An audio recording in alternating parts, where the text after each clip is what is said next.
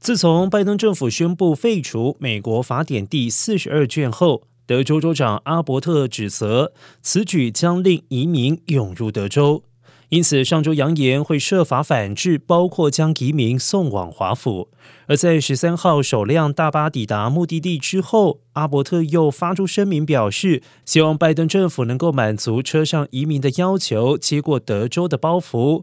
为了接待这批移民，天主教慈善会特别安排会说西语代表到联合车站，准备后续安顿事宜。慈善会行政总裁恩兹勒表示，当天十八名移民在美国有亲戚可以投靠，已经自行离开，其余的人分别租车前往纽约、波士顿、罗德岛以及迈阿密，也有人前往收容所。阿伯特表示，这一次所有被送往华府的移民都已经通过国土安全部审查，而第二辆大巴已经在路上。未来州府还会用包机的方式将更多移民送往首都。白宫回应时揶揄阿伯特只是为了宣传。